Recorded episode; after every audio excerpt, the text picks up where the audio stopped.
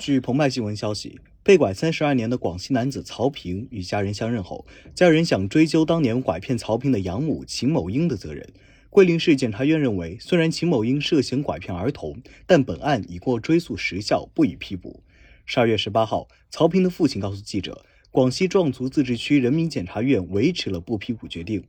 他们将继续向最高检申诉。曹平父母认为，秦某因拐骗儿童的犯罪行为，从拐骗之日起到被害人曹平十四周岁时，犯罪行为一直处于维持状态，本案尚在追诉期限内。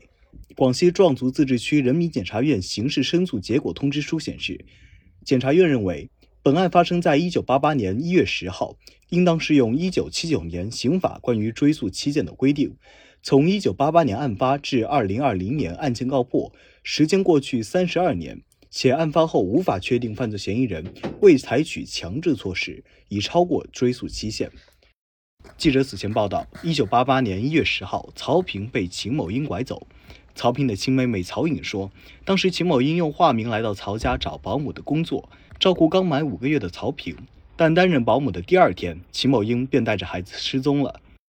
父母报警后，还发动了亲戚朋友寻找，但一直未找到曹平，这给他们带来了很大的身心打击。曹颖称，当年他们家庭条件算是小康，父母都是职工，本来可以给曹平一个更好的生活环境，尤其是教育环境，但没想到曹平被拐走了，连高中都没有读，这也是父母的心头之痛。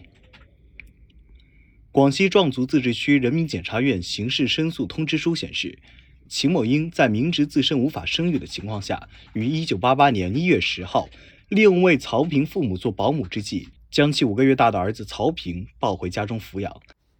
二零二零年五月，根据公安部下发线索，报案人存留的血样与桂林市阳朔县新平镇思地村人李某敏血样 DNA 比对数据相符，为父子关系。公安机关根据线索对李某敏生活的村子及其养父母展开调查，发现李某敏养母秦某英有重大作案嫌疑，随后案件告破。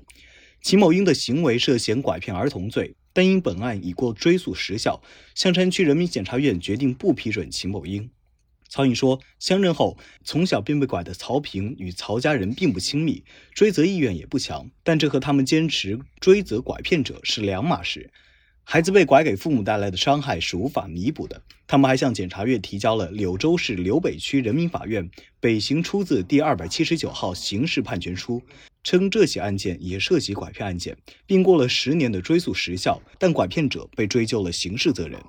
广西壮族自治区人民检察院刑事申诉结果通知书、刑事申诉通知书显示，曹平父母认为。秦某因拐骗儿童的犯罪行为，从拐骗之日起到被害人曹平十四周岁，犯罪行为一直处于持续状态。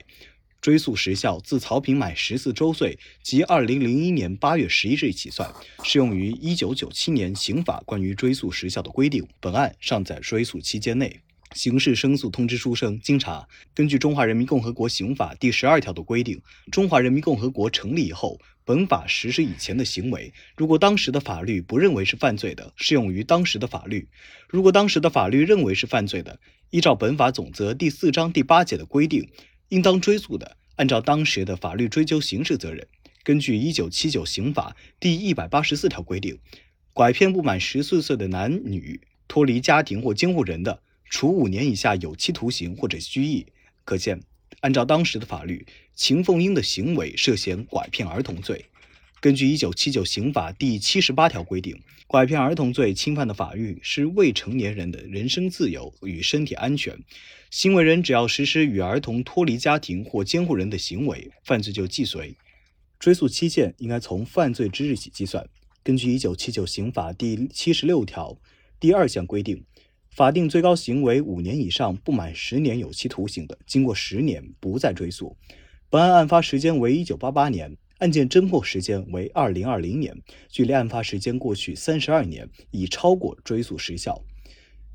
刑事申诉通知书显示，根据最高法关于适用刑法时间效率规定若干问题的解释第一条规定。对于行为人一九九七年九月三十号以前实施的犯罪行为，在人民检察院、公安机关、国家公安机关立案侦查，或在人民法院受理案件以后，行为人逃避侦查或审判，超过追诉期限，或者被害人在追诉期限内提出控告，人民法院、人民检察院、公安机关应当立案而不予立案。超过追诉期限的，是否追究行为人的刑事责任，适用修订前刑法第七十七条的规定。